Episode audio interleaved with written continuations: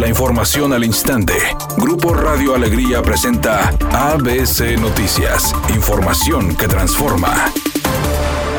La presidenta de la Asociación de Padres de Familia Nuevo León, Adriana Davia Benavides, hizo un llamado a las familias regiomontanas para que sean prudentes y no adelantar el regreso a clases con la situación actual del COVID. Además, afirmó que es muy complicado que los menores estén atentos a las clases a distancia. Sin embargo, no lo considera imposible y sería mejor que exponerlos. Por otra parte, dijo que de acuerdo con las estadísticas, los menores sí son vulnerables durante la pandemia y optarán por continuar con la modalidad a distancia, indicando que el rango de 0 a 10 años son 23 niños que han perdido la vida y de 11 a 18 años 21. En total 44 menores de edad que en Nuevo León han fallecido desde marzo del 2020, por lo que lo más probable es que este ciclo se termine con las clases a distancia. Finalmente señaló que espera que cuando se regresen a clases presenciales se cuenten con psicólogos en planteles educativos.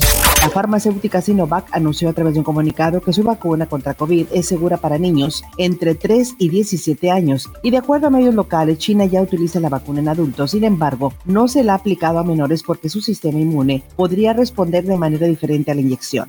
Los ensayos de fase inicial e intermedia con más de 550 niños mostraron que la vacuna provocaría una respuesta inmune, aseveró Gan Sen, director médico de Sinovac, señalando que de dos de los niños, uno de tres y otro de seis, tuvieron fiebre alta en respuesta a la vacuna y el resto registró síntomas moderados. Las y los niños son menos propensos a enfermar de gravedad por COVID, pero siguen corriendo un riesgo y pueden contagiar el virus, señaló el experto. Por su parte, la vacuna de Pfizer está autorizada para su uso a partir de los 16 años y se está estudiando para el tramo de 12 a 16 años, mientras que Moderna está estudiando su vacuna a partir de los 12 años y la semana pasada anunció un nuevo ensayo para menores de 12 años.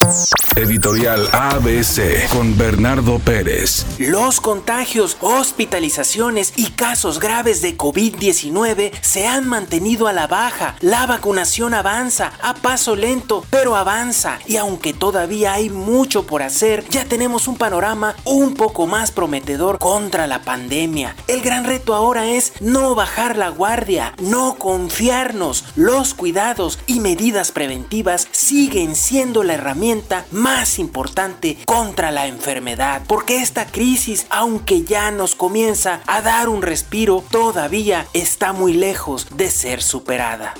La Liga MX y la MLS anunciaron el regreso de la League's Cup para este 2021 torneo que tendrá a los mejores equipos de ambas competencias. Asimismo, se confirmó el regreso del Campeones Cup, el partido anual entre los monarcas de cada liga. La tradicional fiesta del Oscar de Elton John siempre ha sido uno de los eventos más exclusivos. Ahora, incluso el público podrá asistir si cuenta con tan solo 20 dólares. La fundación de Elton John esta vez invita a todo el público a una fiesta que será virtual.